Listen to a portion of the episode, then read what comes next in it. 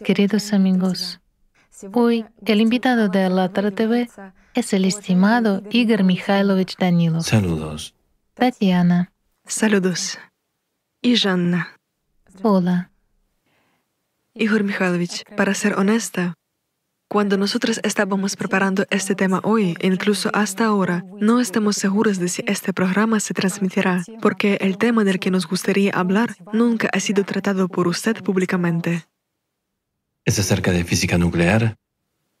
Francamente, diría que este tema es aún mucho más poderoso y fuerte que cualquier física nuclear, porque este tema ha estado en la mente de las personas preocupándolas durante mucho tiempo. Hay mucha inverosimilitud, muchos malentendidos acerca del tema. Y naturalmente el sistema lo aprovecha mucho. Simplemente genera miedos, diversas dudas y la confusión en las mentes de las personas. Pero como es sabido, el conocimiento es la única cura para cualquier duda, para cualquier superstición. Y por eso hoy nos gustaría mucho hablar con usted sobre el tema del sexo y el camino espiritual. Sí, pero esto no es un secreto. Yo sabía que ustedes estaban preparando algo. Bueno, ahora en serio, tengamos el siguiente acuerdo. Si tocamos un tema que está fuera de los límites, entonces me reservo el derecho de dejarlo detrás de cámaras. De acuerdo. Porque el tema realmente preocupa a mucha gente. Pero el tema no es sencillo. Es simple y es complicado al mismo tiempo porque detrás de lo que la gente está acostumbrada a llamar sexo, hay puntos buenos, pero hay también puntos negativos.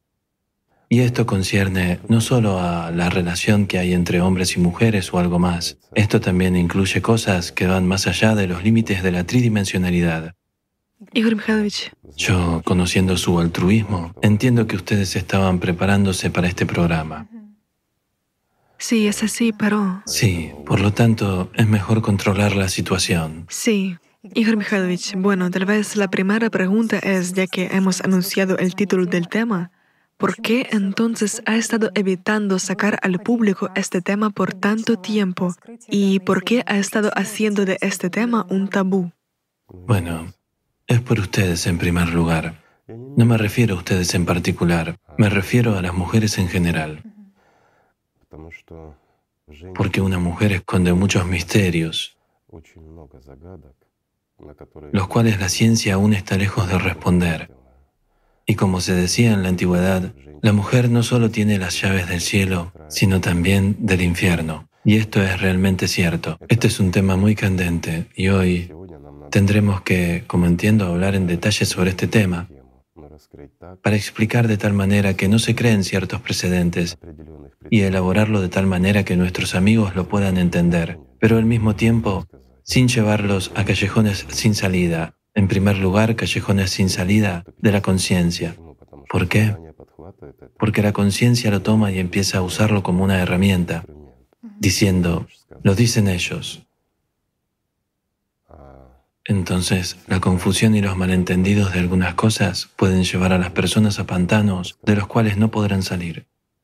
Esto también es muy serio. Igor Mikhailovich, usted habló sobre la mujer, sobre el hecho de que las llaves del cielo y del infierno, y del infierno. están escondidas en ella. Y entonces Janna y yo también nos preparamos y ciertamente estudiamos los trabajos de sexólogos, sexólogos modernos, sobre lo que ellos generalmente dicen acerca de la mujer. Bien hecho. Y es interesante que realmente todos los científicos dicen que las mujeres son realmente criaturas misteriosas por su naturaleza, empezando con sus características médico-biológicas y terminando con algunos factores psicoemocionales de la percepción.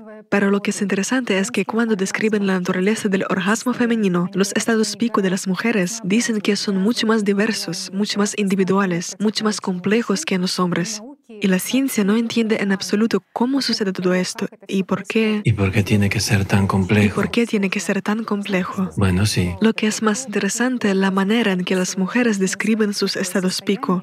Me gustaría leer esto en voz alta. Adelante. De repente sentí mucho calor.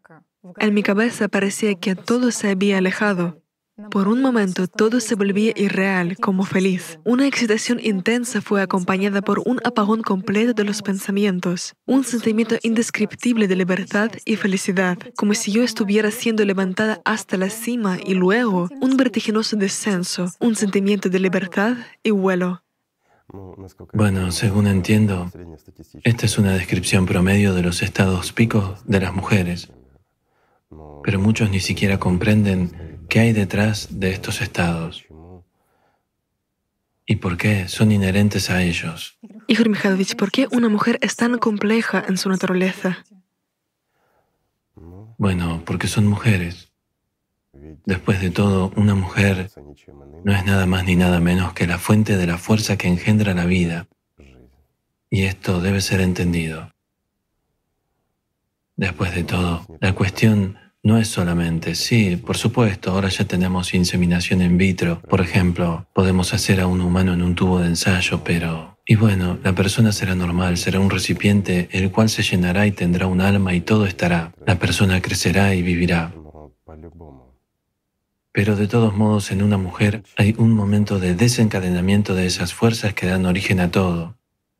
Nosotros las llamamos las fuerzas de Alat, como las llamaban en la antigüedad pero ahora tenemos una actitud diferente al respecto y las llaman de diferente modo en distintos países. Sin embargo, lo que es inherente a una mujer va mucho más allá de los límites de la tridimensionalidad trivial. Sí, los científicos también dicen que una mujer es más sensitiva, que los estados que ella experimenta durante la relación con su pareja, más a menudo y en mayor medida no dependen de las acciones de su pareja, es decir, están condicionados más a los estados psicofisiológicos y mentales. Esto es lo que ellos dicen. Sí. No, dependen más de la libertad. Y la cuestión aquí es que sí, el factor psicológico es importante, la psique y las hormonas también, de verdad que importan. Pero lo que es realmente inherente a una mujer, a diferencia de los hombres, es mayor libertad de la personalidad. Estas son las energías primordiales, es decir, alat. Este alat que prevalece en una mujer es, pues, 40 veces mayor que en un hombre. Y es necesario saberlo. Como se decía en la antigüedad, una mujer está, de hecho, 40 pasos más cerca del paraíso que un hombre. Esto es sabido desde tiempos inmemoriales. ¿La fuerza de 40 hombres o la de una mujer? Bueno, una pregunta simple para ustedes y para los espectadores. ¿Por qué se persigue a una mujer? Es perseguida en las religiones, aunque en todas partes está escrito mujer como significado de respeto. Está escrito, está interpretado así, pero en realidad, ¿qué es lo que vemos? Nombren al menos una mujer que lidere cualquiera de las religiones hoy en día. Las religiones, bueno, ni siquiera estoy hablando de las más importantes, al menos alguna religión. Nombren a mujeres que realmente tienen ciertas libertades. Yo entiendo que en Europa hay democracia, y hay líderes de países y cosas por el estilo, pero son muy pocas. A lo que me refiero es a mujeres que realmente tendrían la libertad que tienen los hombres.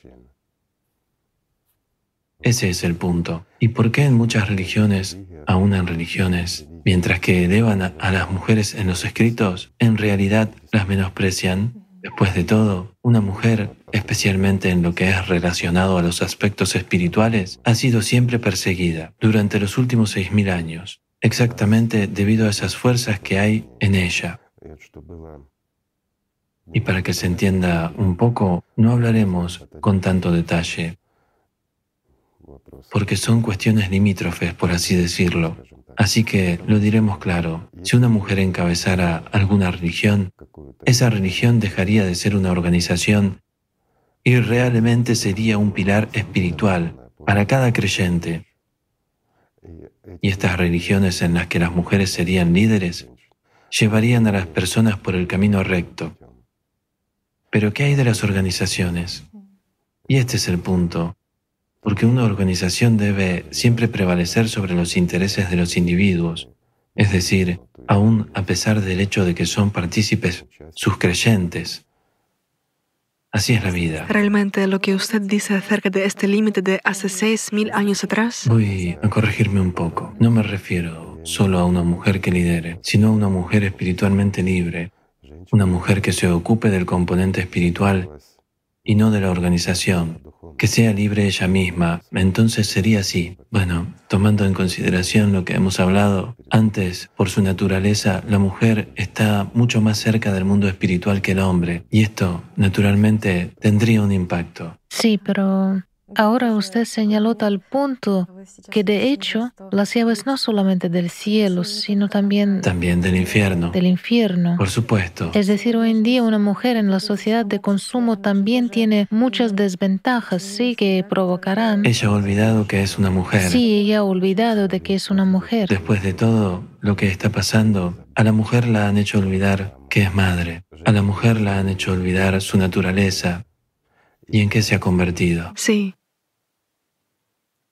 Es simplemente asombroso incluso cómo la sociedad matriarcal también fue descrita en el pasado.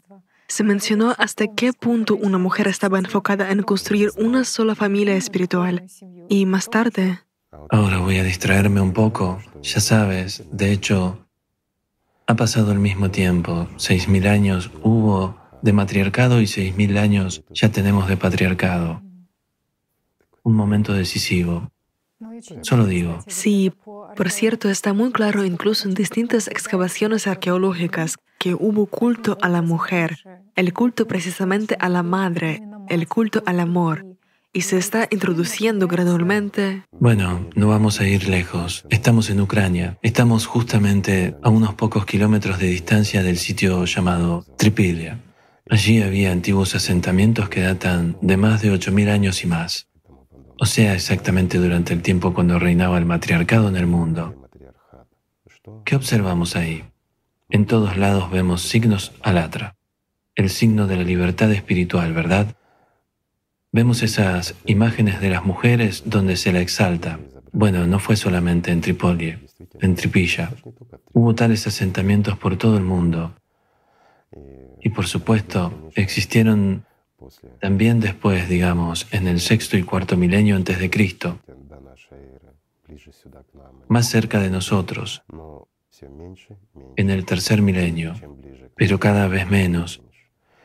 ¿Y qué vemos últimamente? Cómo artificialmente el signo alatra se está quitando de muchas religiones, incluyendo el Islam. Después de todo, prevaleció hasta los tiempos recientes y que vemos en la actualidad. Es interesante que incluso en la ciencia hay información acerca de los últimos 6.000 años y si tomamos información acerca de ese periodo del cual hablan ustedes, los primeros 6.000 años antes de este punto de inflexión, la ciencia parece no tener ninguna prisa por estudiarlo. Bueno, estamos hablando como adultos y si hemos decidido hablar de sexo, entonces también podemos hablar de esto. Esperamos que nos estén viendo personas adultas, que entiendan perfectamente que la historia está escrita por la gente y se escribe para complacer a quienes pagan por ello. Por lo tanto, naturalmente, nosotros tenemos todo distorsionado. En la actualidad, nosotros podemos entrar a una escuela en cualquier país y nos contarán que recientemente hubo neandertales, bueno, y que más tarde hubo más hasta, bueno, Generalmente hablando contarán la teoría de Darwin, para no ahondar más, que el ser humano proviene de los monos y que evolucionamos gradualmente. Y esto es, perdónenme, la primera civilización que se está desarrollando. Pero de hecho, hubo muchas más de estas civilizaciones. Podemos apartarnos un poco del tema que ustedes plantean, ya que se han preservado demasiadas pruebas de, de que realmente hubo civilizaciones muy superiores a la actual, similares y más de una vez. Igor Mikhailovich, nos gustaría pasar al tema de las preguntas de la gente, a lo que más les preocupa sobre este tema.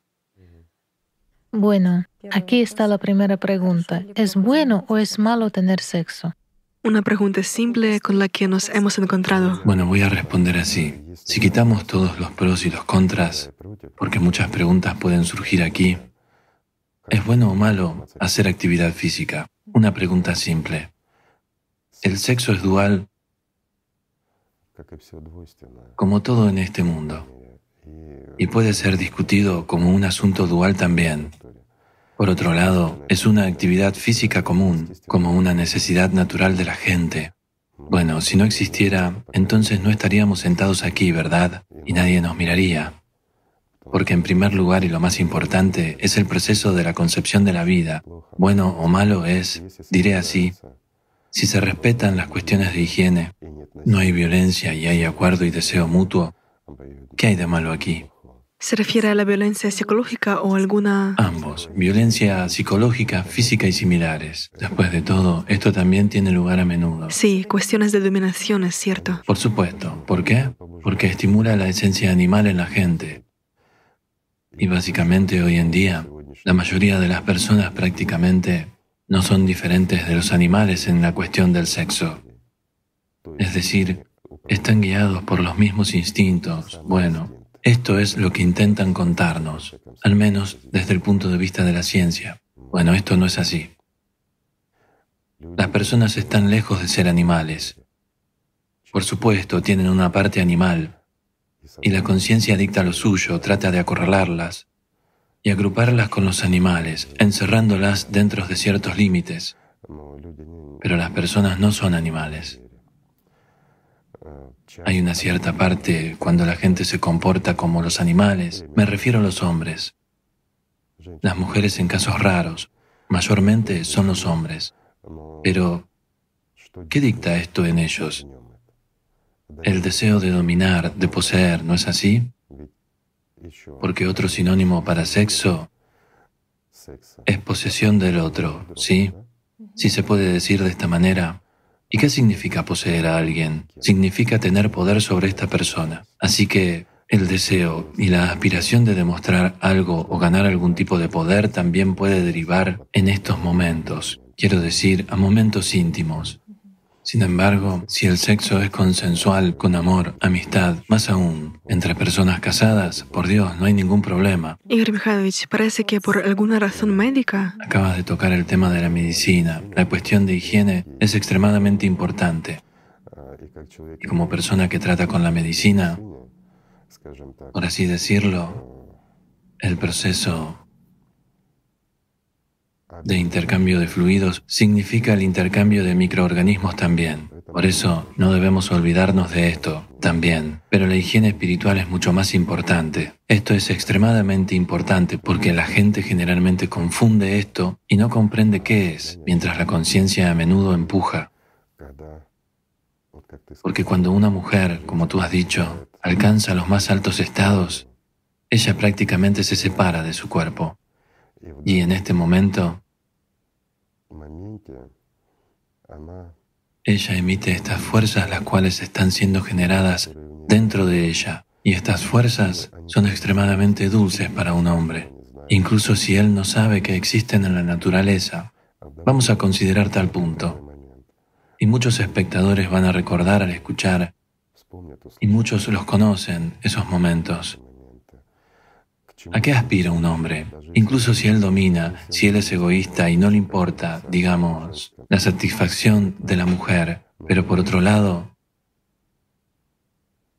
aquellos que son completamente egoístas tienen un instinto animal. Se satisfacen con el poder. ¿Poder sobre quién? Poder sobre la mujer. Aquí no es un aspecto simple.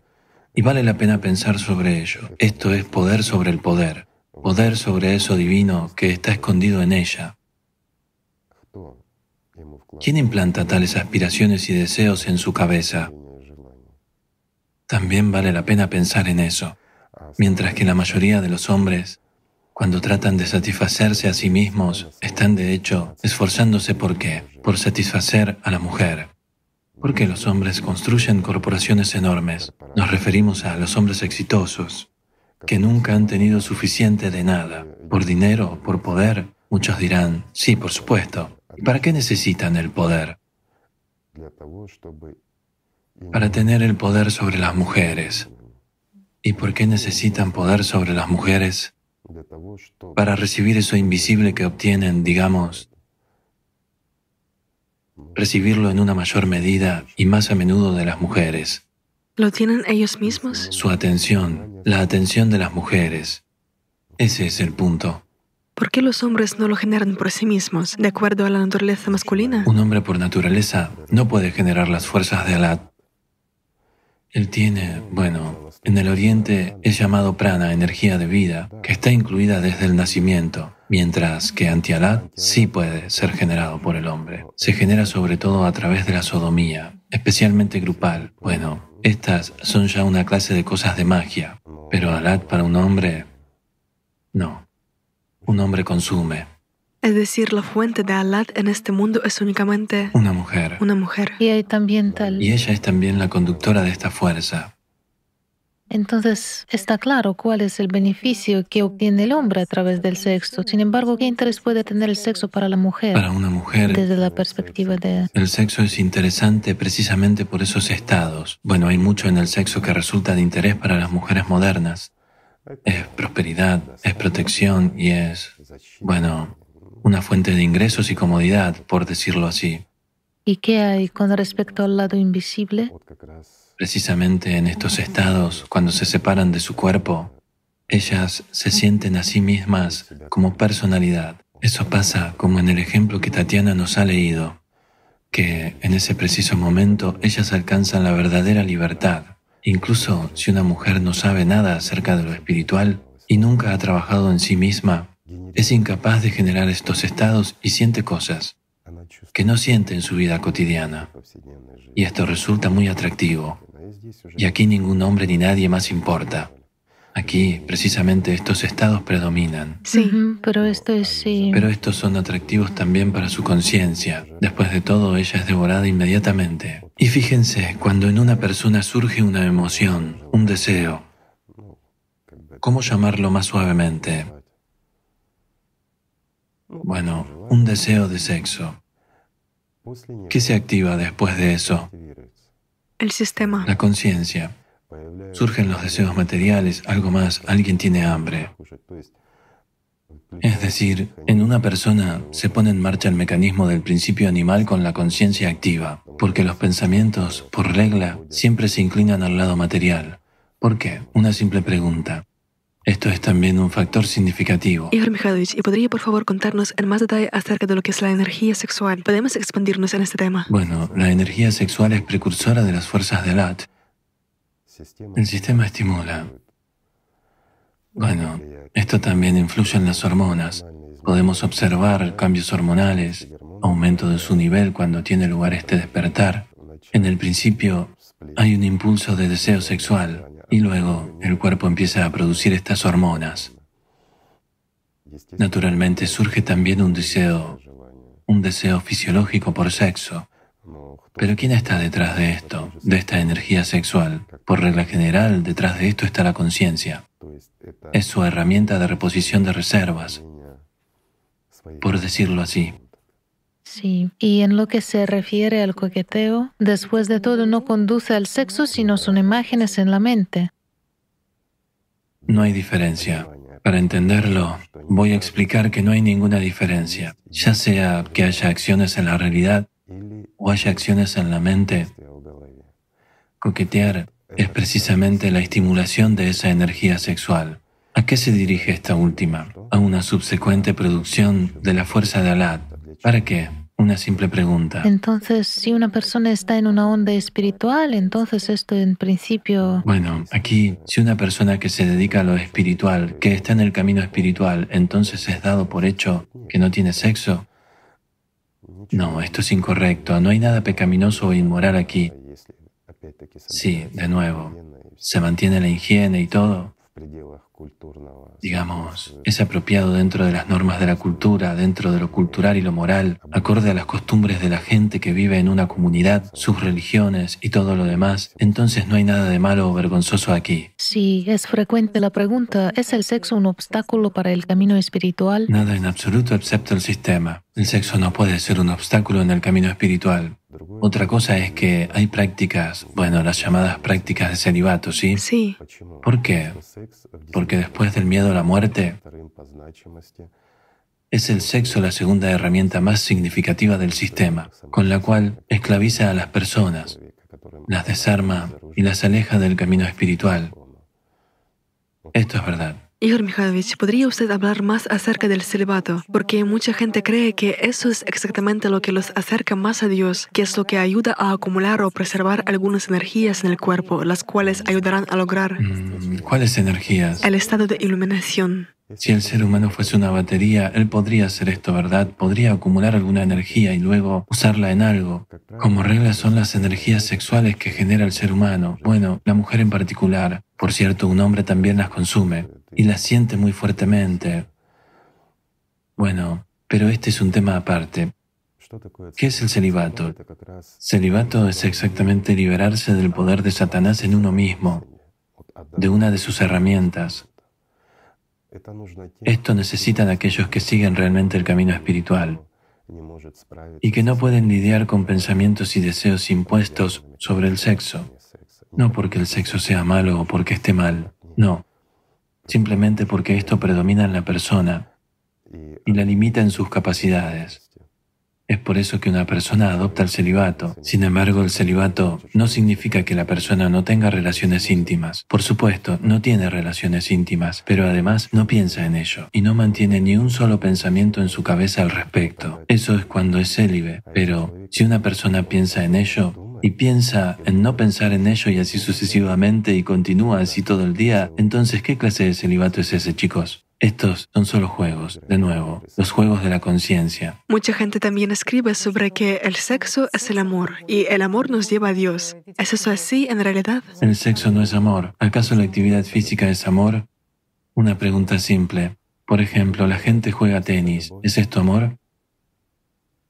Esto es, perdónenme, deportes. Esos son ciertos ejercicios físicos que suponen el juego entre varios participantes, muchas veces del mismo género. En el mundo moderno esto es de hecho, bueno, ¿qué tiene que ver el amor con esto? Y si se elimina el sexo, ¿desaparece el amor? Entonces, ¿qué es? ¿El amor o el sexo? El amor lleva a Dios. ¿Va a llegar la persona a alguna parte porque, perdónenme, tiene sexo con alguien? Si no mantienen la higiene, van a llegar a visitar a mis colegas. Pero nada más. También, Igor Mikhailovich, usted ha tocado el tema del sexo y el miedo a la muerte, que el sistema usa estos puntos. Por supuesto. Podemos observar, de hecho, cómo en la sociedad consumista moderna, a través de los medios masivos de comunicación y simplemente a través del espacio que nos rodea, se estimula la creación de las imágenes sexuales. Porque yo, por ejemplo, en particular sé sobre el mercado de publicidad, donde usan activamente la imposición de imágenes sexuales. Porque cuando se trata de violencia y miedo, al menos hay algunas regulaciones legislativas. Pero precisamente en las cuestiones del sexo, el sistema es activo y promueve activamente estas imágenes. Y por otro lado, resulta que la imaginación está funcionando activamente. Este tema se estimula intensamente dentro de la persona, mientras que, por otro lado, por la sociedad se imponen ciertas restricciones, de tal manera que hace que una persona se fragmente por dentro. Normas de la moral. Normas de la moral, cierto, o sea, lo que nos frustra por dentro. Bueno, esto es natural. Vamos a ver. Existe, digamos, una moda generalmente aceptada, por ejemplo, para color de cabello o para algo más. Bueno, y aquí ciertas personas se destacan, no importa cómo se llaman a sí mismas, pero sobresalen intensamente. ¿Para qué? ¿Qué está detrás de esto realmente? Deseo masculinidad alfa, sí, los machos alfa. Sí, hembras alfa y machos alfa. Sí. Es decir, sobresalir en la multitud para ser más notables para otros. ¿Qué hay detrás de esto? Deseo sexual. Pero, ¿este deseo de sexo viene de la persona misma o está siendo impuesta? Y aquí surge la siguiente pregunta. ¿Por qué los animales tienen sexo? Bueno, para la propagación de las especies, ¿no? Aunque sí, hay algunos animales que al igual que los humanos lo encuentran atractivo. Lo que quiere decir que estos patrones básicos, sí, el sexo y temor a la muerte, son cosas que a través de las cuales el, El sistema, sistema. manipula a una persona. Y estos son, digamos, unos guardianes a los que uno debe de superar en su camino espiritual. Si una persona se deshace de la dependencia no del sexo, sino de la dictadura, cuando una persona empieza a darse cuenta de que es solo una herramienta que se puede usar, bueno, digamos, para el beneficio de uno, pero también puede causar daño, entonces la persona puede usarla cuidadosamente o no usarla en absoluto. Es su elección, su asunto. Pero la persona se deshace de la dependencia que el sistema impone en ella, no de su esfuerzo por el sexo o un deseo de sexo, sino de la manipulación en torno a este tema en primer lugar. Bueno, aquí hay un ejemplo simple. Si una persona no va a tenerlo hoy o mañana, bueno, así es la vida. ¿Para qué pensar en ello? Después de todo, no hay nada más valioso que la atención y el tiempo. Cuando una persona presta atención, como dijo Yanna, a las imágenes, ya que el sistema come absolutamente de la misma manera tanto en imágenes como en la realidad durante este proceso, entonces una persona pierde algo, sí, y pierde mucho. Pierde la fuerza y el tiempo que podría haber dedicado al desarrollo espiritual. Pierde el contacto con el mundo espiritual. ¿Qué sentido tiene si en ese momento no es más que un muerto? ¿No es así? Y el tema del sexo absorbe y ahoga completamente el deseo espiritual de la persona. Y esas mentiras y engaños que crea el sistema imponiendo, cuando estoy aquí con esta persona, tengo relaciones sexuales con él o tengo relaciones sexuales con ella, nos sentimos el uno al otro, estamos bien, después de eso, bueno, disculpen, estos son estallidos hormonales. Y nuevamente el sistema mantiene esta ilusión. Es bueno, sí, cuando ambos gastan esta fuerza alimentando al sistema. ¿Qué hay de bueno en ello? Es bueno cuando estas fuerzas son usadas, por ejemplo, para la propagación de la especie o algo así, o simplemente en satisfacerse mutuamente, pero cuando también se involucra un aspecto espiritual, bueno, eso es totalmente un engaño. Y aquí hay un tema, una cuestión muy frecuente que seguimos el camino espiritual juntos y practicamos el loto durante el sexo. ¿Qué es el loto? El loto es una práctica espiritual. Y es una práctica muy profunda a la que una persona debe dedicarse completamente, no a través de la conciencia, sino a través de la personalidad. Es un contacto con el mundo espiritual. Si consideramos desde el punto de vista de la religión, por ejemplo, el cristianismo, es como si estuvieras parado en el altar ante el rostro de Dios. ¿Y qué estás haciendo en ese momento? Tú y tu pareja están dirigiéndose a Dios mientras hacen el loto y tienen sexo, ¿correcto? ¿Es esto lo que uno hace ante el altar? Una pregunta simple. A nadie se le ocurriría esto, mientras que aquí puedes hacerlo. Dios no lo ve, ¿verdad? Es una pregunta simple. Ah, sin embargo, la gente no solo realiza esta antigua práctica meditativa, como ustedes dicen, o más bien espiritual. Recitan oraciones y mantras, sí. Sino que a menudo también utilizan diversas técnicas mágicas, oraciones, mantras y muchas otras cosas durante el sexo. Es algo que no se entiende, la verdad. Otra cosa es si inmediatamente después, sobre todo para las mujeres, bueno, tampoco estaría mal para los hombres, después de los estados de plenitud, cuando ella ha volado hacia arriba y luego ha aterrizado de vuelta, aquí debería parar los pensamientos sobre lo terrenal, lo mundano y lo muerto. Ella tiene que olvidarse que hay platos sucios u otras cosas, o que tiene que ir corriendo a algún sitio. En este momento, después de ello, si se puede realizar una oración o una práctica meditativa, dependiendo de sus creencias religiosas, ahí es cuando va a ser beneficioso.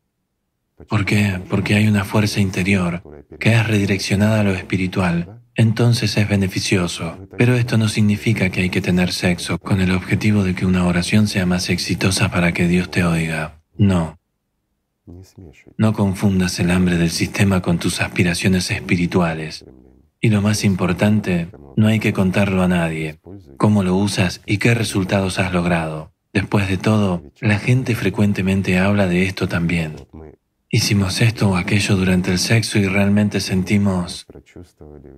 El sistema te lo mostrará creará una ilusión para ti con bonitas imágenes en tu cabeza, pero tus imágenes van a ser tridimensionales, mientras que el mundo espiritual no es la tridimensionalidad.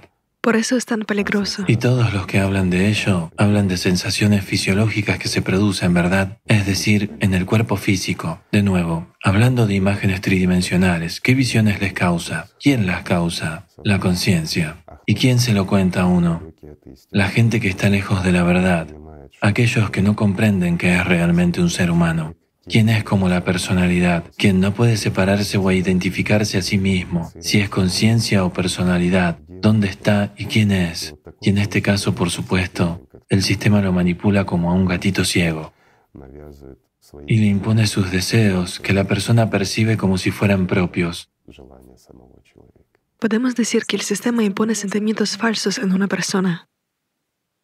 Esto pasa todo el tiempo. Es siempre así. Igor Mikhailovich, ¿y de qué manera? Bueno, ahora surge una pregunta en la gente, digamos, ¿de qué manera uno puede tener sexo para que sea beneficioso en términos espirituales, para no perjudicar espiritualmente? Justo ahora mismo hablé de ello. Para no perjudicar en términos espirituales, hay que observar una regla. Cuestiones de higiene, porque cuando el cuerpo está enfermo te distraerá. Así como la higiene espiritual, es decir, bueno, no mezclar y no desperdiciar. También hay una pregunta sobre la abstinencia, es decir, la acumulación de fuerzas. Existe una opinión de que los hombres no pueden abstenerse durante mucho tiempo, pero las mujeres sí pueden abstenerse durante años. Lo diré de manera simple. Hace 8.000 años, y el ser humano en general no ha cambiado, la gente tenía sexo para propagar la especie. Y precisamente hace 6.000 años que comenzó el culto al sexo el cual empezó a ser impuesto activamente en la conciencia de las personas. ¿Por qué? Porque comenzó el formato del Estado y la civilización comenzó a desarrollarse. ¿Qué es lo que empezó a desarrollarse inmediatamente? El miedo a la muerte y el culto al sexo. Bueno, ¿no es así? Una poderosa herramienta de control. Por supuesto, y luego comenzaron a aparecer tales patrones, que la abstinencia y similares son perjudiciales para el cuerpo. ¿Y en qué consiste el perjuicio? Una pregunta simple. ¿Qué va a pasar? Después de todo, el cuerpo elimina lo que sobra y recicla lo que necesita reciclar. ¿Qué más? En el plan psicológico, perdonen, pero el plan psicológico, ¿qué es esto? Es la dictadura del diablo en la cabeza que obliga a hacer algo. Bueno, para eso es el camino espiritual, para vencerlo en sí mismo, para superarlo y seguir adelante, ¿no es así? Bueno, no veo ningún daño aquí, ni para los hombres ni para las mujeres. Es que a menudo... Es asunto de cada uno. Alguien hace ejercicio físico en la mañana y alguien no. Hay gente que se lava sus dientes y hay gente que simplemente no tiene nada que cepillar. ¿Y qué hay de malo en esto? Da risa, pero... Sí, es solo que esto a menudo depende de las opiniones de las personas que te rodean. Totalmente cierto. Y en esto tienes razón. Después de todo, alrededor del sexo se crea una especie de halo simplemente por lo que habla la gente. ¿Y quién es la gente? Son, bueno, disculpen amigos, pero usualmente actuamos como monos, copiándonos el uno al otro y repitiendo lo que alguien más dijo. Sí tontamente y muy a menudo incorrectamente. Y te daré un ejemplo simple acerca de los niños. Muchos que han tratado con niños o que los tienen lo saben y lo pueden confirmar. Es un problema que un niño aprenda de memoria un bonito y corto poema. Pero cuando un niño escucha una canción obscena, la memoriza palabra por palabra, mientras que no recuerda una buena. ¿Por qué?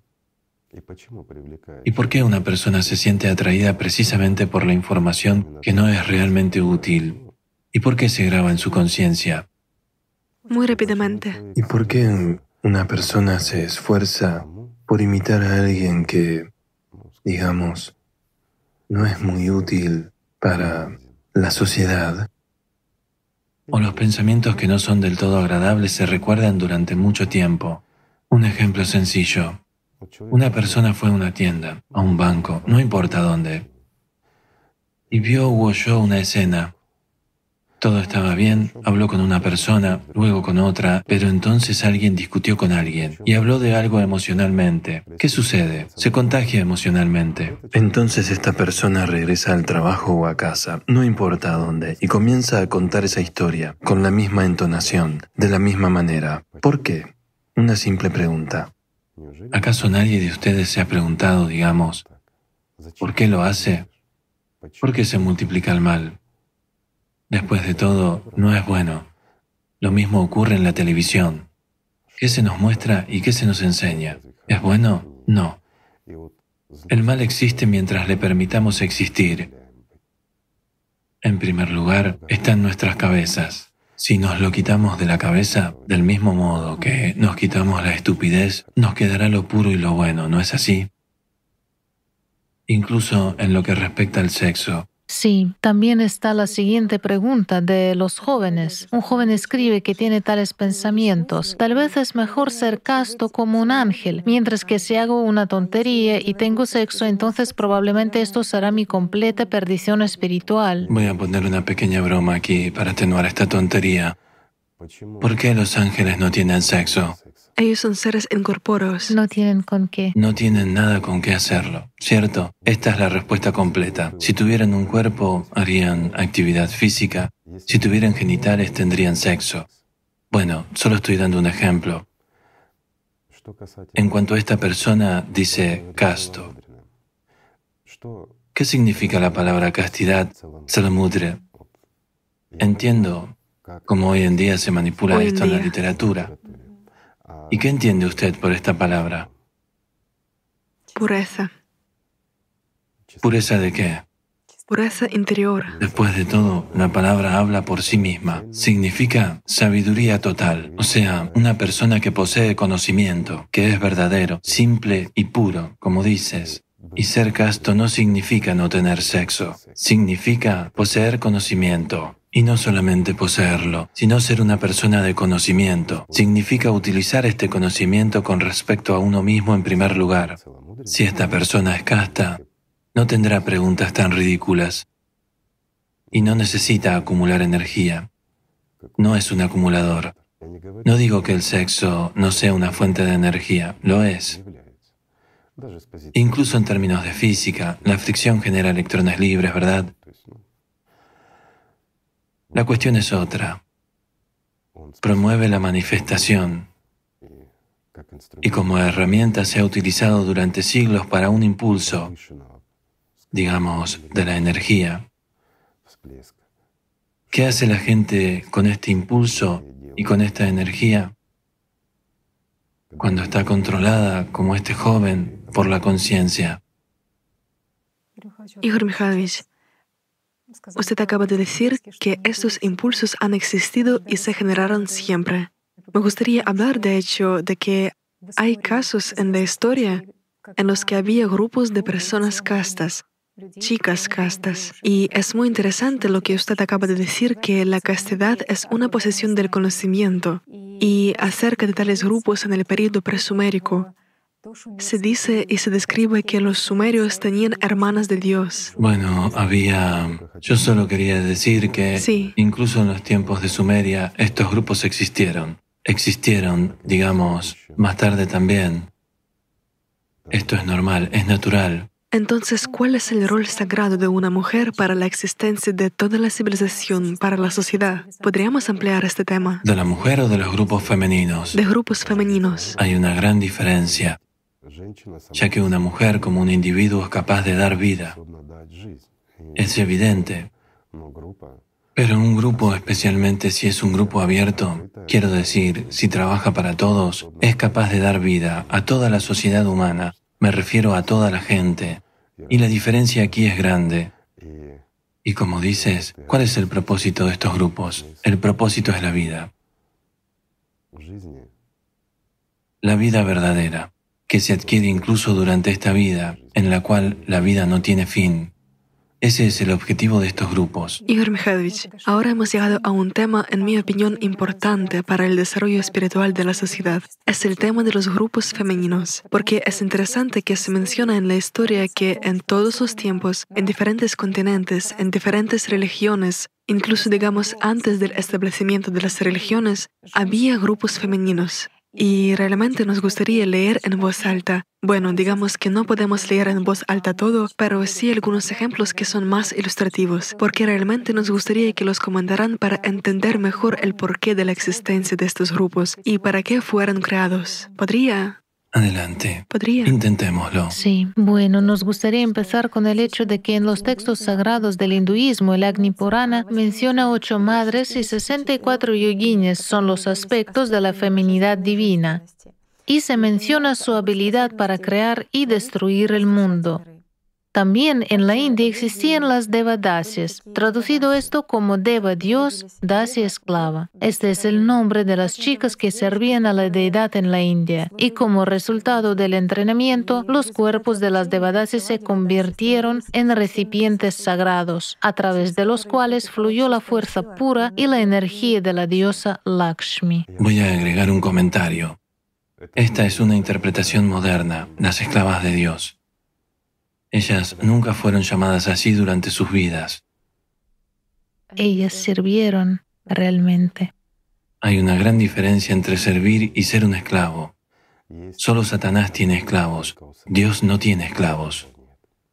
Sí, además, ellas eran sensibles a los más pequeños cambios de vibraciones sutiles. Ellas podían percibir hábilmente energías poderosas de planos invisibles e influenciar en ellos. Se creía también que la energía de las devadasis aseguraba el flujo de bendiciones a todo el reino y al mundo entero, a todo lo viviente.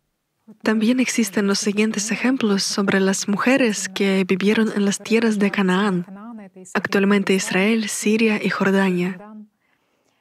Las servidoras del templo de la diosa del amor, fertilidad y éxtasis sexual Ketesh eran llamadas Kedeshes. Esta palabra siempre significó ser santo. Sin embargo, cuando surge el poder de la Iglesia, ciertamente hizo sus ajustes y distorsionó todo.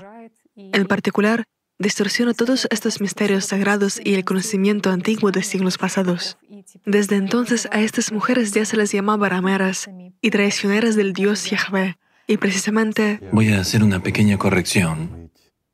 Por ejemplo, durante muchos siglos a María Magdalena se la había llamado ramera. Y luego se disculparon por ello. ¿Y por qué? Sin embargo, la conciencia se fijó. Y ellas fueron llamadas exactamente igual. Después de todo, esa fue una mera lucha por los intereses de la organización y no por la salvación espiritual de la gente. Claro, existían muchos de estos grupos que han mencionado ahora, pero son, digamos, ecos del primer grupo, el cual existió en el principio de nuestra civilización contemporánea. Se formó 12.000 años atrás y solo piensen en esto. Este grupo durante seis mil años mantuvo el demonio atado. Y durante esos seis mil años no hubo guerras. Él simplemente no tenía poder aquí. Hablo ahora de las hermanas Alat. Y hablando de las hermanas Alat, o como también se las llamaba las aves celestiales, ¿Por qué? Porque residían entre los mundos. No se iban al otro mundo, pero tampoco se las podía llamar habitantes terrestres. Sí, tenían cuerpos, sí, explotaban sus cuerpos, pero los explotaban para qué? Para que fuese un trampolín en esos momentos del impulso. Como al principio de nuestra conversación has leído sobre cuando una mujer experimenta un subidón y al impulsarse en él fueron aún más lejos y se sumergían aún más profundamente volando hacia las alturas. Y desde allí que traían aquello que daba paz y que daba vida a todos los que las sentían, que las comprendían. Yo las compararía, bueno, con algo ordinario y terrenal para que la gente lo entienda. En Japón había mujeres, bueno, todavía las hay, ama. Son buceadoras, buceadoras de perlas. Ellas buceaban muy profundamente, más profundo de lo que los hombres podían, y pasaban mucho más tiempo bajo el agua. Y, naturalmente, conseguían las perlas más grandes y valiosas, y su comunidad vivía gracias a su habilidad, porque las perlas eran caras y esto les permitía existir. Y aquí no es un paralelismo del todo correcto, pero da al menos cierta comprensión de cuál es el propósito de estas mujeres, utilizando inclusive prácticas sexuales. Bueno, de nuevo, es estúpido tratar esto como el sexo al que estamos acostumbrados en este mundo. Aunque desde fuera, si alguien lo mira, bueno, ¿qué va a haber? Mujeres que están teniendo sexo entre ellas, pues no había hombres entre ellas en general. En esos grupos solo podía haber un hombre al principio de la formación del grupo, y su función era precisamente la de ser explotado por las mujeres. Lo utilizaban como detonador para una explosión. Bueno, disculpen por semejante paralelismo, es que no se puede llamar de otra manera. Mientras que más tarde, cuando se había formado el grupo, los individuos masculinos ni siquiera podían estar cerca, porque la energía masculina, que es la energía del consumo, era innecesaria allí. Al unirse en pureza, volaban hacia el cielo como un todo único y traían aquello que, bueno, es imposible describirlo con palabras. ¿De qué tipo de perlas o de qué tipo de diamantes o de cualquier cosa podemos hablar comparado con esa fuente de poder, con esa vida que están trayendo? Pero de nuevo, sí, poseían un enorme poder. Y en uno de los programas hablamos contigo del hecho de que las hermanas Alad eran capaces de convertir las llanuras en montañas y las montañas en llanuras. Y esto es realmente así, pero no es su tarea principal influir en el clima. Detener no es su tarea principal. Su tarea principal es mantener al diablo atado y dar vida a quienes se esfuerzan y aquí hay un pequeño detalle. ¿Qué significa? Quien está con ellas, quien sintió y quien percibió a quién dar y cómo dar. Bueno, me desviaré de nuevo a nuestro plano terrenal para que la gente entienda. Porque ahora estamos hablando de lo que sabemos. Bueno, para la gente que está lejos de esto, no está muy claro. Imagínense, queridos amigos, Digamos que están escuchando una determinada melodía en los auriculares, una música rítmica y agradable. Naturalmente empieza a moverse involuntariamente al ritmo, como están haciendo las chicas ahora mismo. Está en la misma longitud de onda, está en una cierta resonancia con esta música, aunque le llegue a través de los auriculares. Crea un cierto ritmo. Naturalmente aparecen sentimientos y sensaciones idénticas, ¿no?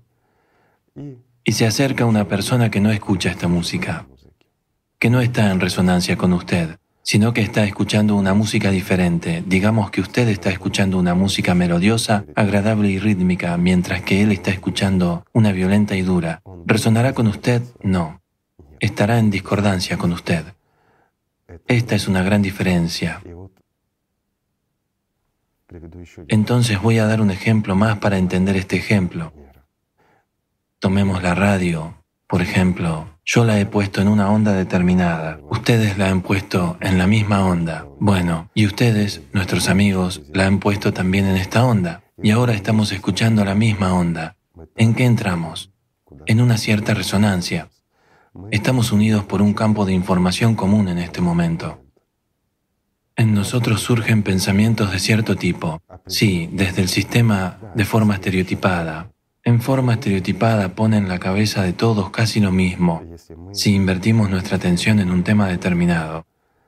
Y aquí llega una persona que está escuchando una onda totalmente diferente. ¿Nos entenderá? No lo hará. No lo hará. En este caso es lo mismo.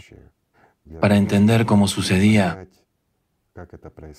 esto es cuando realmente la gente vivía por lo espiritual, ellos estaban sintonizados con la onda del mundo espiritual, con el amor, con el verdadero amor, y no del que hablamos al principio, como el amor por la actividad física, por así decirlo.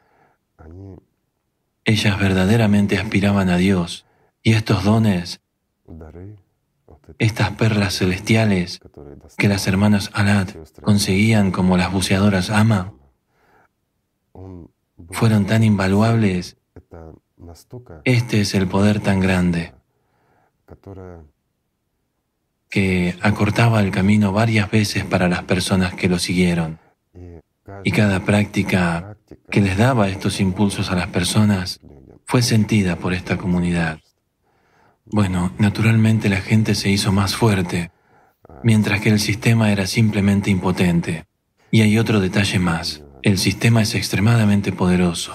Y por el sistema me refiero, en términos religiosos, a Satanás, el demonio o Iblis, no importa cómo lo llamemos. Este es el sistema. Tiene poder tanto sobre los individuos como sobre los grupos de personas.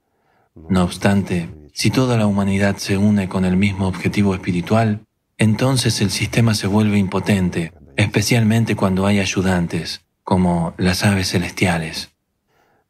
Esto es realmente maravilloso. Bueno, por otro lado, ellas lograron preservarlo así por seis mil años, pero al final esto también cayó en la decadencia. Y aquí me gustaría mencionar que después de que se marcharon las hermanas Salat, se quedaron sus asistentes. Ahora, unas palabras sobre la estructura. Había dos hermanas Salat. Para que quede claro, cada una de ellas tenía asistentes. Y estas cinco asistentes que estaban allí también formaban un grupo unido junto con las hermanas Salat. Aquellas a las que llamamos hermanas Salat eran realmente como aves. Pasaban la mayor parte de su tiempo entre los mundos, mientras que sus asistentes les ayudaban a subsistir en este mundo. Bueno, aquí hay un ejemplo sencillo. Espero que nuestros amigos hayan comprendido lo importante y valioso que esto es. Las perlas que obtenían eran invaluables. Imaginen, que en lugar de ir a pescar estas perlas, ellas tendrían que hacerse su propia comida, lavar sus ropas, bueno, hacer cosas banales, como es en el mundo moderno, el tender la cama o cualquier otro tipo de necesidad humana. ¿Cuánto tiempo toma hacer todo esto durante el día? Mucho tiempo, mientras que su tiempo es extremadamente valioso para la humanidad. Y cuando ellas no podían proporcionar estas perlas a la humanidad, entonces, digamos, que simplemente se hacía la humanidad más pobre. Así que es natural que ellas tuvieran ayudantes, que hicieran este trabajo por ellas. Estas no poseían poder, pero se les preparaba para reemplazar a aquellas que ya no regresarían más. Después de todo, esto también tuvo lugar. Había algunas que simplemente ya no regresaban. Entonces, una de las allegadas, la más digna, tomaba su lugar. Así es como se formó la estructura de las aves celestiales. No hay otra manera de llamarlas. Sin embargo, después de que se marcharon, cuando el demonio fue abatido, se quedaron las hermanas Alatiara, las asistentes de las que hablé antes y básicamente mantuvieron el fuego encendido. Fuego no en el sentido de fuego en un horno, o como dicen la mujer es guardiana del hogar, ¿verdad? Esta expresión viene de allí, se refiere a la llama interior, y no como nuestros honorables historiadores nos explican hoy, que la mujer era la guardiana del fuego del hogar en una cueva, porque el fuego era precioso y no tenía que ser extinguido. Esto es ridículo, créanme, se habló de la llama interior, que es un don inestimable. Volviendo a la tiara, esta era exactamente la función que asumieron. Pasaron siglos y milenios y sucedió que una de las líderes de Alatiara, que a menudo se quedaba en el mundo con sus hermanas, entre la gente para ver cómo vivían las personas. Las salatiaras lo practicaban, pero para las hermanas Salat esto era inaceptable. Con el tiempo, las salatiaras se acostumbraron al mundo, a la gente, y naturalmente terminó pasando lo que pasó. Ella prestó mucha atención a las cosas mundanas.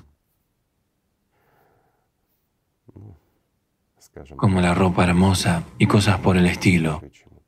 Invirtió su atención en cosas terrenales inútiles. El sistema reaccionó muy rápidamente e hizo que se enamorara de un hombre, como se había enamorado de las cosas terrenales, y significaba que tenía intereses terrenales y, por supuesto, el sistema la sedujo ofreciéndole un hombre, y dio a luz un hijo. Y como ya estaba controlada, Para ella el mundo entero se redujo a su niño, su hijo, y le dio poder. Ese fue el momento en que el matriarcado terminó. Y literalmente varios siglos después de esto, enfatizo, siglos, es para entender cuán fuerte era la inercia establecida por las hermanas Alat. Varios siglos después, surgió uno de los primeros estados, donde los seguidores de él comenzaron a gobernar, es decir, esos mismos sirvientes o esclavos del diablo. Así fue como el mundo se volvió civilizado. Es una historia triste. Fíjense que ellas, me refiero a las hermanas Alat, trabajaban para toda la sociedad mientras que estos grupos sobre los cuales están leyendo trabajaron para el Estado, digamos, para algunas comunidades, para un número limitado de personas. Hubo algunos que trabajaron para órdenes cerradas, trabajaron en sentido literal de la palabra. Cuando las hermanas Alad estuvieron ahí, les otorgaban esta fuerza a todos mientras que en este caso resultaba que, que estaba limitado a algunos. Esto es importante porque había un número limitado de personas que pudieran entrar en resonancia con ellas. Sí, obtenían ciertos poderes de los cuales se beneficiaron. Y gracias a Dios existían estos grupos que podían otorgar la fuerza al menos a un número pequeño de personas. Desafortunadamente no a todo el mundo. Y cuando cierto grupo es cerrado, es finito. Esta es la razón por la que terminaron. Igor Mikhailovich, una vez hace varios años usted nos contó sobre el grupo de Sofía y entonces anotamos lo que dijo en nuestros diarios. Sí, así fue. Y ahora, si nos lo permite, podríamos leer en voz alta esta información valiosa para la gente, lo que nos contó. Intentémoslo. De cualquier manera, me reservo el derecho de editar este programa. Después de que en el año 1114 un grupo de personas lideradas por el llamado monje blanco descubriera un artefacto bajo el antiguo templo de la Virgen María en el monte Moria que les proporcionó una oleada espiritual indescriptible y un conocimiento puro, por ellos fue organizada la llamada Orden de los Caballeros Templarios. El objetivo principal de estos caballeros era servir al mundo espiritual y a la gente. Y una vez que la orden comenzó a crecer, los que estaban en el círculo interno formaron el llamado Grupo de Sofía, que también llamaban Grupo de María, en honor a María Magdalena. Estaba formado por doce mujeres y era una fuente secreta de fuerza espiritual de los caballeros que fueron iniciados en este sacramento y estuvieron en constante conexión con este grupo a nivel espiritual y sentimental. Por supuesto, este les dio una gran ventaja sobre sus enemigos e hizo a este orden muy poderosa, pero su problema era que estaban demasiado enfocados en sí mismos, es decir, la orden era una organización cerrada y por lo tanto finita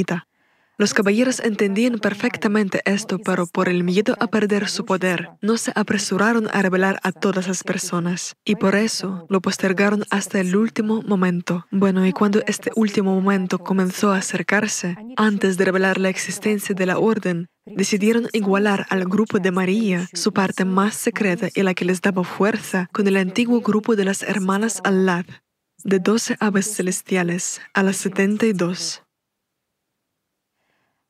Por supuesto, esta fue la decisión correcta, pero demasiado tardía, ya que el diablo no duerme. Requiere muchísimo tiempo, aunque también bajo el patrocinio de los caballeros había monasterios de mujeres y no había ningún problema con los que deseaban entrar en este grupo, pero se necesitan años para educar y enseñar a volar buceando, incluso a los que tienen potencial. Y no se deben olvidar quienes luchan contra Dios. Fue una pérdida de tiempo. Había aquellas que no pudieron alcanzar el cielo y dejaron el grupo. Aunque algunas de ellas regresaron después de trabajar en sí mismas, pero no todas mientras que quienes luchan contra Dios son un desperdicio de tiempo en general, porque cuando una mujer entraba en el grupo, debía antes que nada vencer a los demonios en su cabeza, superar su egoísmo y su orgullo, sentir al grupo y entrar en resonancia con él. Sin embargo, cuando una candidata tenía apegos terrenales, algo en este mundo que le era más preciado que el mundo espiritual, o un egoísmo insuperable que generaba envidia hacia los otros en lugar del amor, entonces dicha candidata no sintonizaba con el grupo. Además, los demonios en su cabeza intensificaban las dudas acerca de a qué se dedican aquí. Y de hecho, ¿qué es lo que puede ver una persona con sus ojos terrenales? A un grupo de mujeres que simplemente tienen sexo entre ellas y realizan prácticas espirituales, porque los ojos espirituales de quienes luchan contra Dios están tapados por demonios y no pudieron ver como en el mundo invisible estas mujeres, estando fuera de sus cuerpos, se elevaban volando como aves celestiales. Fue lo terrenal visible lo que suscitaba dudas en sus pensamientos. Y como es bien sabido, uno de los guardianes en el camino espiritual son las dudas. Si una persona no puede superar mediante el entrenamiento práctico y estudiando cómo el sistema la controla a través de los pensamientos, cómo implanta pensamientos y los hace pasar por propios. Entonces, ante tal persona controlada por el diablo, la puerta del paraíso está cerrada. Naturalmente, estas personas se convierten en quienes luchan contra Dios, porque son las marionetas del diablo y es el quien es el principal luchador contra Dios. Y al volver a la morada, ellas empezaban a sembrar dudas en las cabezas de otras Y como se sabe, quienes luchan contra Dios son perezosos en el servicio a Dios, pero activos en el servicio a Satanás. Como los maníacos seriales, experimentan una ansiedad interna que no pueden afrontar hasta que saquen a alguien más del camino espiritual o le siembran dudas similares a un virus mortal. Pero además de servir al demonio, algo más que tienen en común es el miedo. El miedo al vacío como un abismo negro enfrente de ellos. Pueden mostrarse alegres y activos, pero solo mientras se encuentran entre la gente. Pero cuando se quedan solos, pierden la paz interior. El frío y el vacío son sus eternos acompañantes pero debido a sus esfuerzos y la estupidez que se extendían en las comunidades femeninas, el número de las candidatas se volvía cada vez menor y los templarios solamente pudieron reunir 33 en lugar de 72 servidores verdaderas, antes de que el sistema reaccionara con todas sus fuerzas, habiendo destruido la orden por completo. Las 33 aves celestiales volaron para no regresar a la tierra jamás. Después de esto, sus seguidores empezaron a portar 33 perlas insertadas en un hilo. Cada una de estas perlas tenía el nombre del ave celestial correspondiente. Y al tocar cada una de las perlas, recordaban por su nombre a cada una de las aves celestiales, pidiéndoles que se las llevaran con ellas. Ciertamente, si los caballeros hubieran tenido tiempo de crear a un grupo entero, el mundo hubiera cambiado desde entonces. Y, por supuesto, ahora nos gustaría decir, probablemente regresar al tema de quienes luchan contra Dios. Dar un ejemplo más claro, un ejemplo de lo que experimentan las personas que han traicionado a Dios. Porque... Ah, el vacío. Me gustaría leer en voz alta una carta que dictó un famoso luchador contra Dios a su mentor y compañero. ¿Y por qué la dictó? Porque él nunca aprendió a escribir pero sin embargo estableció una empresa transatlántica. Sin nombres. Sí, sin nombres. Lo que pasa es que uno de nuestros participantes tiene acceso a los archivos de esta corporación y encontró esta carta exactamente donde usted se lo había indicado él se las arregló para fotografiarla y traducirla para nosotros. La traduje en inglés y nosotros ya la hemos traducido al ruso. Voy a leer la carta, por supuesto, sin mencionar nombres y solamente en el contexto del tema que estamos discutiendo, por lo que será un extracto. Espero que sin la primera parte de la carta, ¿verdad? Digamos que será un extracto solamente de la confesión desesperada de este hombre, la cual fue la última comunicación entre ellos. Tú aumentaste mis dudas acerca de él, diciéndome que todo lo que él decía no era verdad. Tú me preguntaste qué era lo que yo obtuve al seguirlo. Me preguntaste si realmente había obtenido la gloria y el respeto que la gente le expresó. Tú me dijiste que yo era igual que él y que él era como cualquier persona entre la multitud, gente a la que solamente contaba lo que ya todos sabían. Me forzaste a tener celos y empezar a odiarlo. Tú dijiste que nosotros podríamos darle a la gente más de lo que él podía. Y yo te creí. Pero cuando estaba con él, sentía la paz frente a mí. Yo no lo valoré porque lo tenía entonces. Sí, no entendía muchas de las cosas que él decía y dudé muchas cosas, pero estaba vivo, vivo, hasta que lo traicioné y te seguí. Y ahora tengo miedo de estar solo. El miedo interno me atormenta. El miedo es todo lo que tengo ahora. Ahora solo siento que tengo un abismo negro enfrente de mí que me absorbe. Me siento como si estuviera al borde de un acantilado y hubiera un abismo oscuro debajo de mí y algo me empujara hacia él. Siento que solamente me hace falta un paso, un paso solamente y entonces caeré al precipicio eternamente.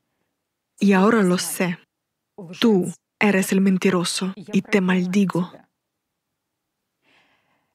Ciertamente el destino de esta persona no requiere de más comentarios, porque este es un ejemplo típico de lo que cosecha la gente que ha traicionado a Dios. El sistema lo se traba precisamente con las dudas, pero lo que resulta interesante es que es el sistema mismo quien implanta estas dudas en la cabeza de las personas, como programas estereotipadas de la conciencia. Bueno, en los estadios iniciales, especialmente durante los primeros pasos por el camino espiritual, el sistema siempre infunde dudas en las personas, tales como no lo vas a lograr, no mereces nada, no eres nadie. O cuando una persona experimenta ese impulso de alegría interna y amor verdadero, o cuando comienza a sentir ese calor procedente de su alma, la conciencia le dice entonces que todo está mal, todo esto es temporal, o lo imaginaste, a tal punto que los demonios en la cabeza comienzan a hablar, así como en el ejemplo de este hombre. Por cierto, es una historia absolutamente real. Y la conciencia puede infundir que esto no es así. Esto es así, chicos. Y hace a la persona dudar de todo, de Dios, de uno mismo y de todo lo demás. Esa peste es tan fraudulenta, perdónenme por la palabra, pero no puede ser llamada de otra manera, porque el sistema se transmite de persona a persona como la peste, especialmente este tipo de repudio a Dios o de difusión de tonterías sin sentido. Pero, ¿qué está detrás de todo esto? Este es solo el deseo del sistema de no perder a su esclavo, del establo, nada más. Mientras la gente lo escucha y duda, sin embargo, ¿qué es lo que dice la primera regla del mundo espiritual? El sistema te está diciendo, no lo vas a lograr, ríete y no escuches y nunca apoyes a este pensamiento, pasa por encima de él y ve, lo lograrás. Lo harás, amigo mío, es fácil. El sistema te está diciendo, no sientes nada, es tu conciencia la que no siente nada y trata de asociarse a sí misma contigo. Tú vas a sentir si te abres, solo necesitas sintonizarte en la frecuencia espiritual adecuada, como en la radio, y entonces estarás resonando con los demás, resonando con el mundo espiritual. Es imposible no sentirlo, pero el sistema inmediatamente te distraerá de esta radio y te dice, mmm, interesante, ¿qué hay en la otra frecuencia? Escucha las noticias, ve para allá, haz esto y aquello, ve, escucha las noticias, pero no apagues la radio. Y entonces todo va a estar bien, si estará dentro de ti. Entonces no vas a perder tu camino y no vas a perderte en este mundo. Y no importa lo que te diga la gente, especialmente quienes luchan contra Dios, porque ellos, bueno, ellos no merecen tu atención. Y bueno, ¿qué puedes hacer? Simplemente ríete en sus caras. Por ejemplo, si este hombre se hubiera reído en la cara de su mentor y no hubiera traicionado como los demás, después de todo los demás permanecieron fieles con excepción de, bueno, no importa, todo mundo cosecha lo que siembra. Esta es la mayor justicia. Dios le da absoluta libertad al ser humano, le da el derecho de elegir, el libre albedrío, vivir o morir. Ser un amigo, ser parte del mundo espiritual, convertirse en un ángel, uno de ellos, o continuar siendo un esclavo de Satanás. Eres tú quien decide, mi amigo, nadie más. Nadie puede forzarte a morir si quieres vivir, pero tampoco nadie puede forzarte a vivir si quieres morir. Esto es verdad.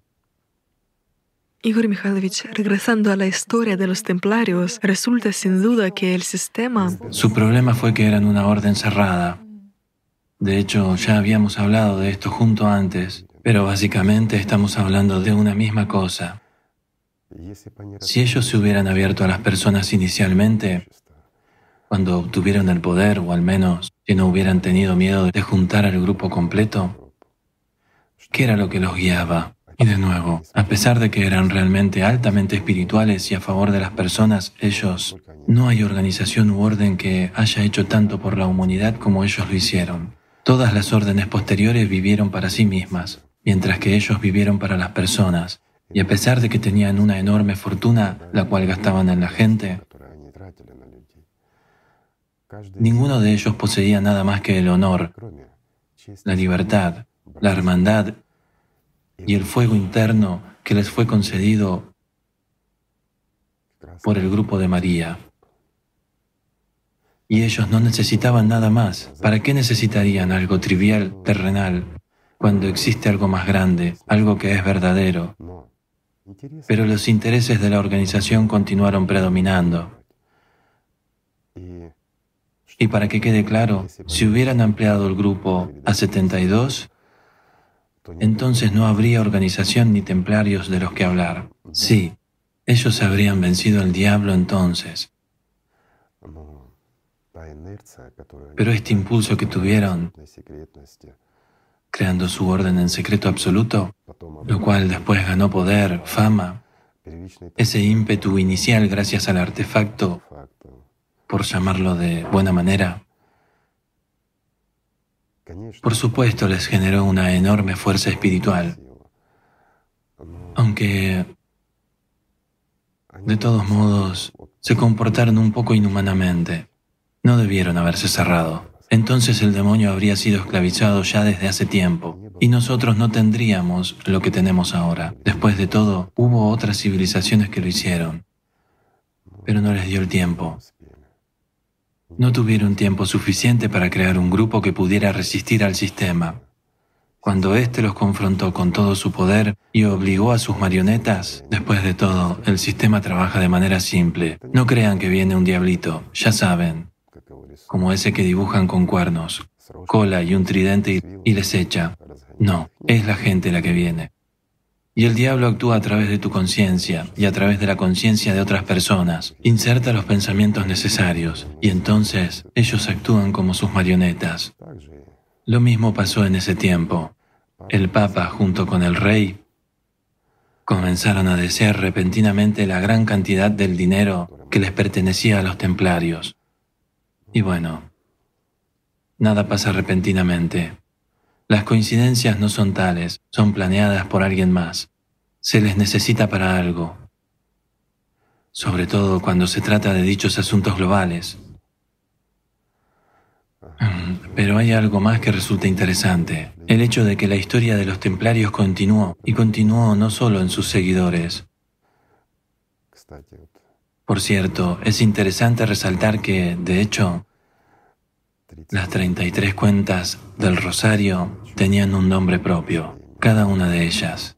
Esto después se olvidó. Hoy en día la gente no recuerda las historias, no sabe el por qué. Caminan y tocan las cuentas con los dedos. Algunos juguetean simplemente con ellas, como se dice,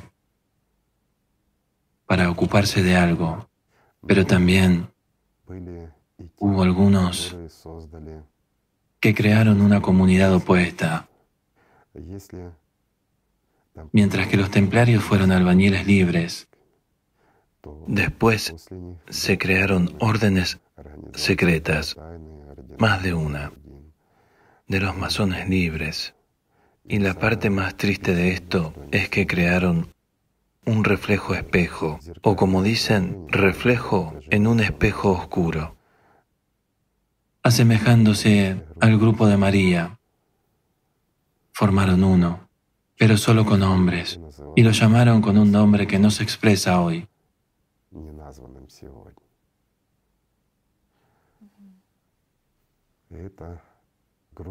Este grupo también les otorgó fuerzas, pero las fuerzas anti-Alat les otorgaba habilidades de elocuencia y fuerza bruta maléola, y los guerreros de estos grupos cerrados actuaron con deshonestidad y sigilo, con mentiras y engaños.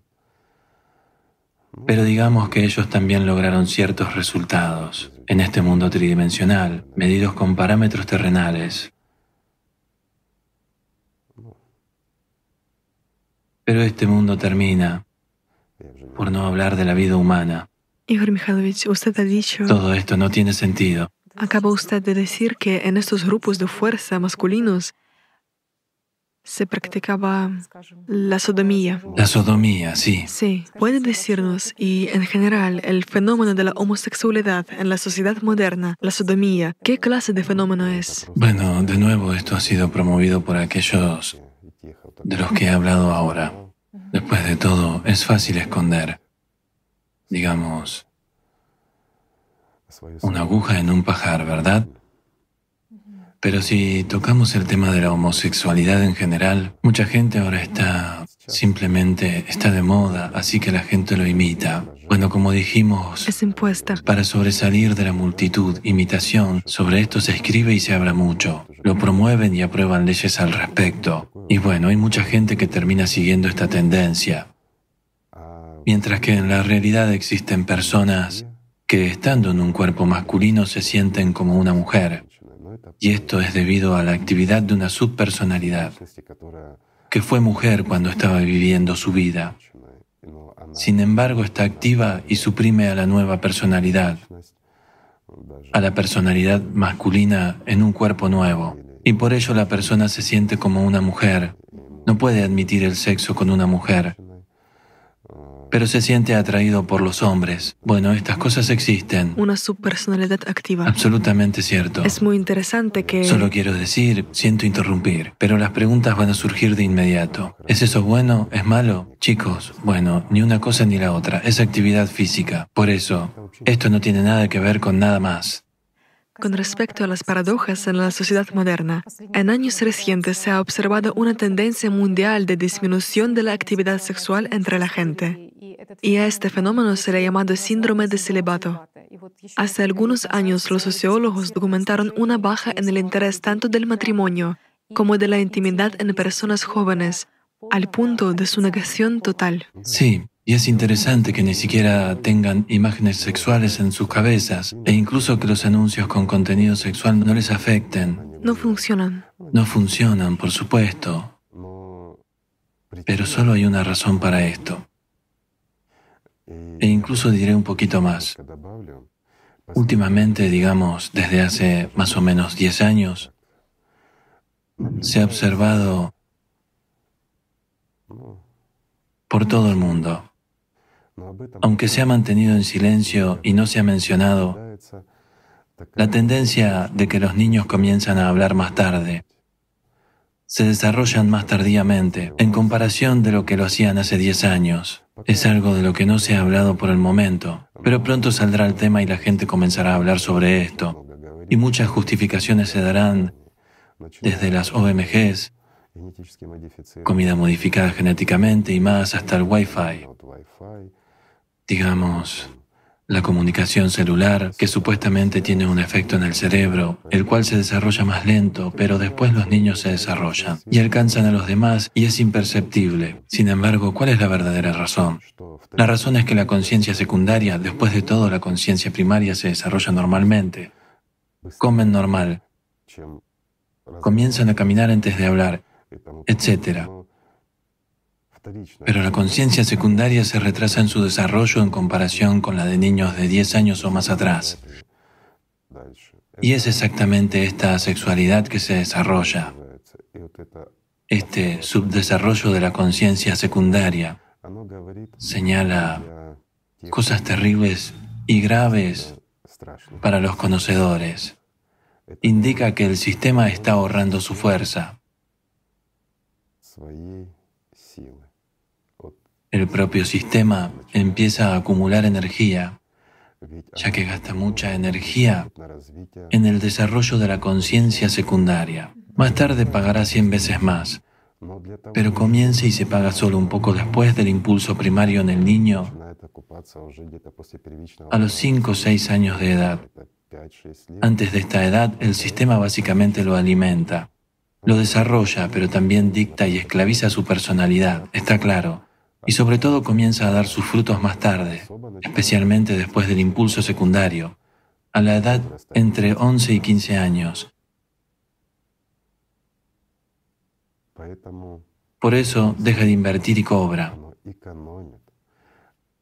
También hemos hablado que actualmente el sexo en la cabeza no es más que constantes inserciones del sistema. Pero si una persona ya está esclavizada, si literalmente es un esclavo, ¿para qué necesita este apoyo? Después de todo, son gastos enormes. Es por ello que el sistema empieza a ahorrar también en eso. La persona ya es una esclava, no va a ir a ninguna parte. Está poniendo la fuerza de su atención, sus emociones y todo lo demás en lo mundano, en los dispositivos electrónicos, los juegos, en cualquier cosa. Pero esta es una tendencia muy grave. Esto indica el final de los tiempos. Esto es interesante porque el final de los tiempos se menciona en todas las religiones.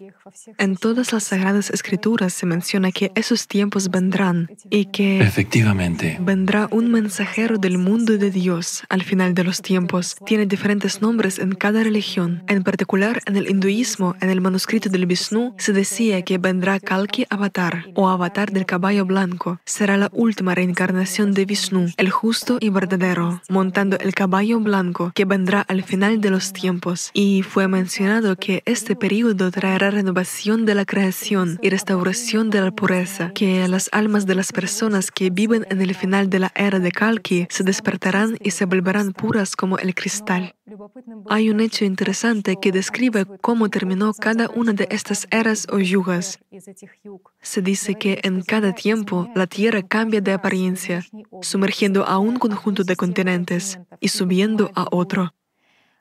Los sutras budistas hablan de la venida de Maitreya, los escritos del confucianismo contienen información sobre la aparición del verdadero humano y establecerá paz universal en la tierra. Los musulmanes lo conocen como Imam Mahdi, es el paráclito en el cristianismo. En el Apocalipsis de San Juan se le nombra como un jinete que vendrá montado en un caballo blanco, vestido con ropas ensangrentadas, al que se le llamará fiel y verdadero, aquel que juzga con justicia y hace la guerra. En general resulta que en todas las... Alguien vendrá y hará algo por ustedes. Este es exactamente el modo en que la conciencia le da esperanza a la gente, le da tal esperanza. Por supuesto, esto se refiere a lo mismo. Pero la conciencia ha interferido aquí también. Y todo esto se cuenta que vendrá una persona. No importa cuán diferente la llamemos, pero es la misma persona, así digamos. Pero el punto es que Él es solo una señal. Y dependiendo bajo cuál bandera se pone la gente, es lo que pasará. La gente misma debe hacer esto. Este es el mundo de la gente y la gente debe decidir vivir o morir, ser parte del mundo espiritual o permanecer esclavos. Después de todo, nadie lo hará por ellos. ¿Cómo puede alguien venir y obligarlos? Especialmente un mensajero del mundo espiritual que va a venir a romper lo más fundamental, que es la palabra de Dios. Esto es impensable. Después de todo, Dios dijo que el ser humano es libre y tiene libre albedrío, ¿no es así? Y no estoy diciendo que no vendrá. Vendrá, sí, pero esto es solo una señal. mientras que son ustedes, las personas, quienes deben cambiar el mundo si así lo quieren, y si no, entonces no cambien nada. De hecho, ya no hay personas neutrales. Todos sirven, aun cuando no saben que están sirviendo. Pero algunos sirven a Satanás y otros sirven a Dios. La única pregunta es, ¿a quién sirves tú?